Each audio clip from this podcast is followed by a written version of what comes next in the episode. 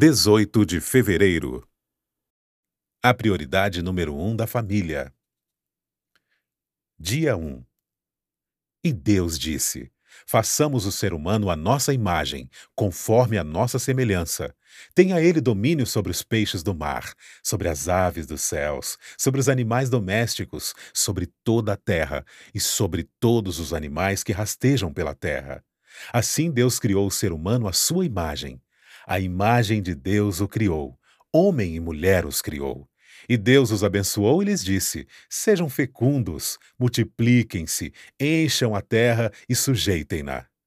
Tenham domínio sobre os peixes do mar, sobre as aves dos céus e sobre todo animal que rasteja pela terra. Gênesis 1, 26 a 28. Se o Senhor não edificar a casa, em vão trabalham os que a edificam. Se o Senhor não guardar a cidade, em vão vigia a sentinela. Será inútil levantar de madrugada, dormir tarde, comer o pão que conseguiram com tanto esforço. Aos seus amados, ele o dá enquanto dormem. Herança do Senhor são os filhos, o fruto do ventre seu galardão.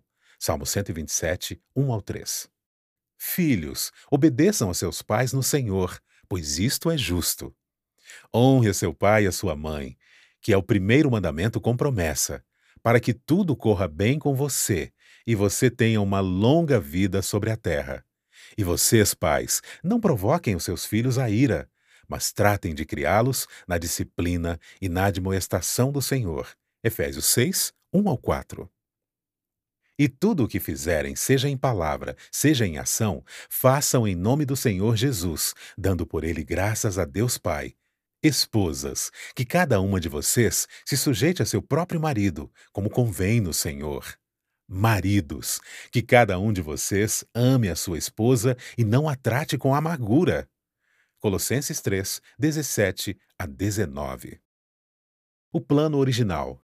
Deus criou o ser humano para sua própria glória, para que depois de testada e provada, a família humana pudesse se tornar uma com a família celestial. Era o propósito de Deus repovoar o céu com a família humana. Comentário Bíblico Adventista do Sétimo Dia, volume 1, página 1190. Deus pretende que as famílias da terra sejam um símbolo da família do céu. Os lares cristãos, estabelecidos e mantidos de conformidade com o plano de Deus, contam-se entre as suas instrumentalidades mais eficientes para a formação do caráter cristão e para o avançamento de sua obra. Testemunhos Seletos, volume 3, páginas 63 e 64. No plano divino de educação adaptado às condições do ser humano após a queda, Cristo ocupa o lugar de representante do Pai, como o elo entre Deus e o ser humano. Ele é o grande educador da humanidade e ordenou que homens e mulheres fossem seus representantes. A família era a escola e os pais eram os professores. Livro Educação, página 22. Anjos visitam os lares. Os anjos de Deus visitarão com frequência o lar em que a vontade de Deus domina. Sob o poder da graça divina, esse lar se torna um lugar de refrigério para os peregrinos abatidos e cansados. Mediante domínio próprio vigilante, impede-se que o eu se afirme. Formam-se hábitos corretos. Há cuidadoso reconhecimento dos direitos do outro.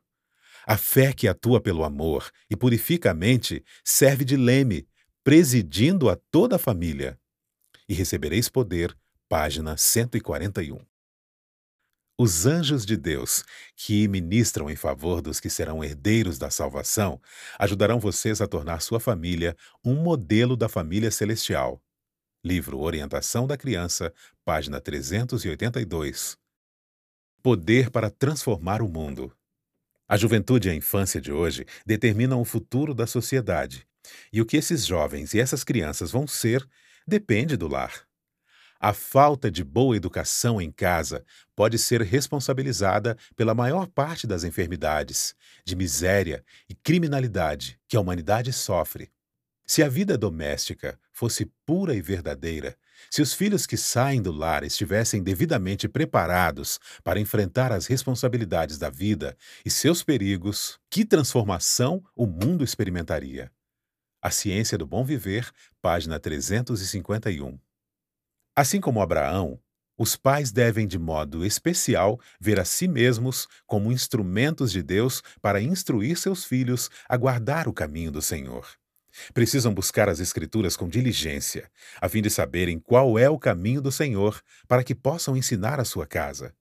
Miqueias disse: O que o Senhor pede de você? Que pratique a justiça, ame a misericórdia e ande humildemente com seu Deus. Miqueias 6, 8.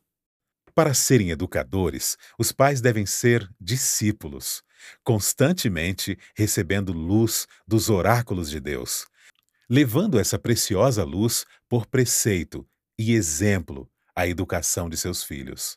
O Lar Adventista, páginas 146 e 147. Ensinar por preceito e exemplo. Os pais devem demorar-se mais no lar, por preceito e exemplo, devem ensinar os filhos a amar e temer a Deus. Devem ensinar-lhes a ser compreensivos, sociáveis, afetivos, a cultivar hábitos de trabalho, de economia e abnegação. Dando aos filhos amor, simpatia e encorajamento no lar, os pais podem prover-lhes um seguro e aprazível refúgio contra muitas tentações do mundo. Fundamentos da Educação Cristã, página 65. Pela luz que Deus me tem dado, sei que o esposo e a esposa devem ser no lar sacerdotes, médicos, enfermeiros e mestres, unindo os filhos a si mesmos e a Deus, educando-os para que deixem cada hábito que de alguma maneira prejudique a obra de Deus no corpo e ensinando-os a cuidar de cada parte do organismo. O Lar Adventista, página 147. Se você deve ser a luz do mundo, essa é a luz que deve brilhar em seu lar. Aqui deve exemplificar as graças cristãs: ser amável, paciente, bondoso e firme. Necessita buscar constantemente a mais elevada cultura da mente e do caráter. Como um humilde filho de Deus, aprenda na escola de Cristo. Busque constantemente desenvolver suas habilidades, procedendo da maneira mais perfeita, nas ações no lar, tanto por preceito como por exemplo. Deixe que a luz da graça celestial irradie seu caráter, que deve ser a luz do sol no lar. Review and Herald, 15 de setembro de 1891. O grande movimento de reforma deve começar com a apresentação dos princípios da lei de Deus aos pais, mães e filhos. Testemunhos para a Igreja, volume 6, página 119. Atitudes no lar cristão. Os que estimam o Espírito de Cristo manifestarão polidez no lar, um espírito de bondade, mesmo nas pequenas coisas. O Lar Adventista, página 349. Mesmo que seja simples, o lar pode sempre ser um lugar em que sejam ditas palavras alegres e sejam praticados atos de bondade, onde a cortesia e o amor sejam hóspedes constantes. O Lar Adventista, página 14. Pais, Deus deseja que vocês tornem sua família uma amostra da família do céu. Guardem seus filhos, sejam bons e ternos para com eles. Pai, mãe e filhos devem estar unidos pelos elos dourados do amor. Uma família bem ordenada e bem disciplinada é um poder maior para demonstrar a eficiência do cristianismo do que todos os sermões do mundo. Quando pais e mães compreenderem como seus filhos os imitam, vigiarão cuidadosamente toda palavra e todo gesto. Comentário Bíblico Adventista do Sétimo Dia, volume 6, página 1248. Influência doméstica. A felicidade de homens e de mulheres e o êxito da igreja dependem em grande parte da influência doméstica. Interesses eternos estão envolvidos no necessário desempenho dos deveres diários da vida. O mundo não precisa tanto de mentes brilhantes como de homens bons, que sejam uma bênção na própria família. Obreiros Evangélicos, página 204. O andar de Enoque com Deus não ocorreu em arrebatamento de sentidos ou visão, mas em todos os deveres da vida diária. Não se tornou um eremita, excluindo-se inteiramente do mundo, pois tinha uma obra a fazer para Deus no mundo. Na família e em suas relações com as pessoas, como esposo, pai, amigo e cidadão, foi ele um servo do Senhor constante e inabalável. Vidas que Falam, página 23. Paz no lar e na igreja. Haja paz no lar e haverá paz na igreja. Essa preciosa experiência levada para a igreja será um meio de criar bondoso afeto de uns para com os outros.